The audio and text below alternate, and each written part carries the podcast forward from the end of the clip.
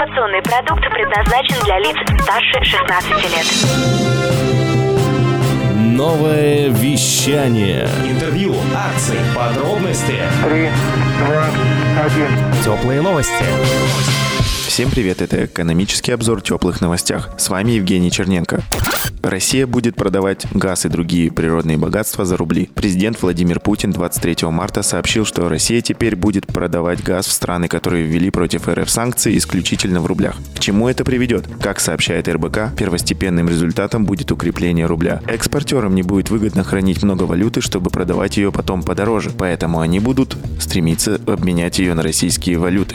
С укреплением рубля также будут повышаться и благополучие россиян, так как импортные товары будут становиться дешевле. Что касается развития российской биржи, в первую очередь будет выигрывать московская валютная биржа за счет покупки иностранными компаниями рублей. Во вторую очередь российские компании-экспортеры в будущем могут перейти на облигационные займы в рублях вместо евробондов в долларах и евро. Вот как реагируют некоторые страны на заявление Путина. Германия восприняла сообщение о том, что Россия хочет оплачивать поставки газа только в рублях с большим замешательством. Министр финансов Японии Судзуки неспешно заявил, что у властей пока нет понимания цели России, заявив о переводе в рубли расчетов за поставки газа.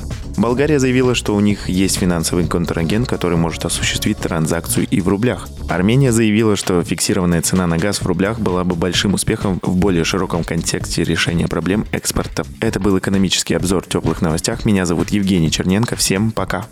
Новое вещание. Теплые новости.